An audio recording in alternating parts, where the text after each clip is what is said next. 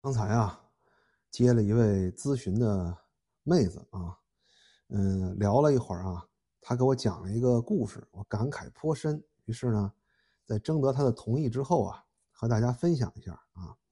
这妹子呢是九三年的，现在呢在这个杭州打拼啊，嗯，职业呢也比较稳定啊，时间也比较多啊，所以现在想谈恋爱了，问了我一些相关的问题。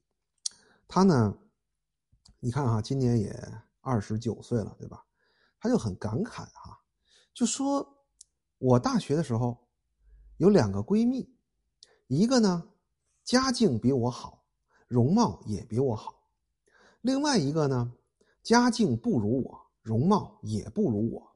但是他们两个都在大学期间找了一个很不错的男朋友谈恋爱。”而且呢，人家不光是恋爱顺利啊，大学毕业之后呢，她这两个闺蜜啊，还都跟这个男朋友啊结婚了，现在呢，孩子都会打酱油了。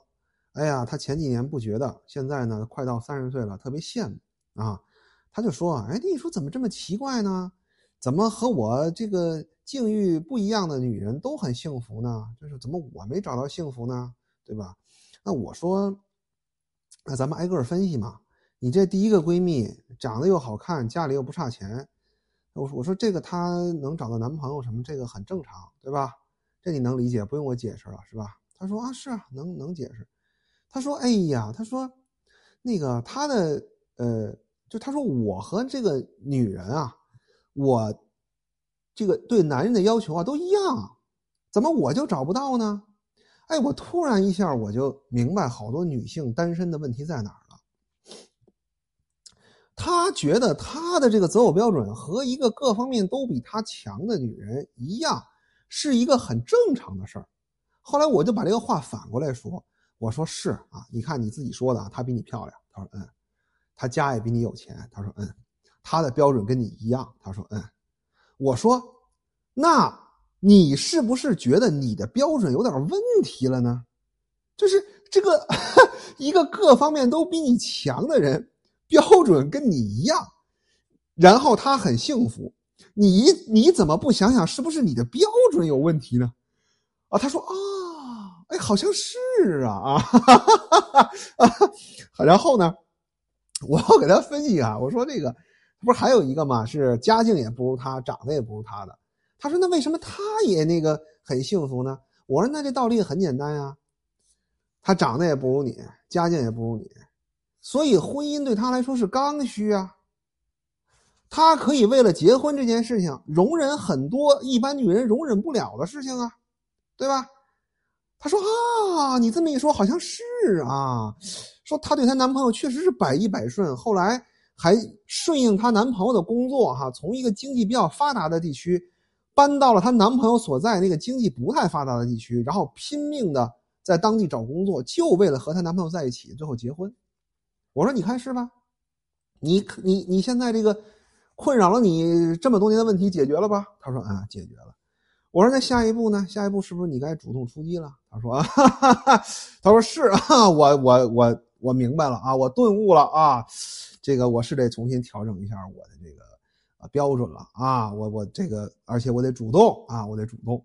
那虽然呢，咱们是这个。”带着玩笑的口气讲的哈，但是其实这个姑娘呢，认知还是可以的啊。比方说，呃，面对自己老家，老让她回去考个编，在小县城当公务员，她呢其实内心非常清楚，这个这条路呢是一条很可怕的路，她不能走啊。她还是坚持留在大城市里，而且呢，她把自己的这个工作和生活的平衡呢安排的很好，没有玩命的去卷，而是找了一个哎。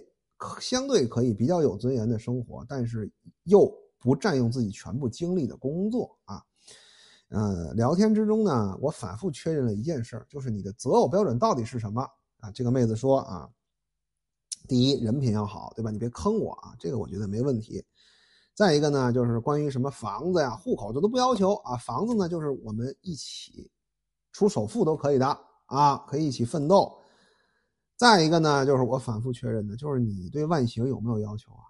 他说：“哎呀，我看到那些帅哥都没反应。”我说：“那是一回事儿，对吧？就看见没帅的没反应是一回事儿，看见不帅的不嫌弃是另外一回事儿。我说这个你能做到吗？他就说我能啊，我能啊，能啊。我说能行啊。我说你要能啊，那我就除了讲讲你的故事之外，我也顺便给你打个小广告啊。坐标呢就是杭州啊，这个身高一米六二啊，不胖啊，这个身体底子很好，据说以前还练过体育啊，现在还经常跳跳操的那种啊。这个反正我聊的这么这段时间，我觉得这人心智还还可以，还可以，好吧？你们有兴趣呢，也可以在留言区留言，我让他按照留言区的留言来联系你们啊。如果有兴趣的话，好吧，就是反正我觉得，但凡找我咨询的，我觉得这个女的脑子还可以，我都愿意顺手帮一把，好吧？这个跟钱没有关系啊。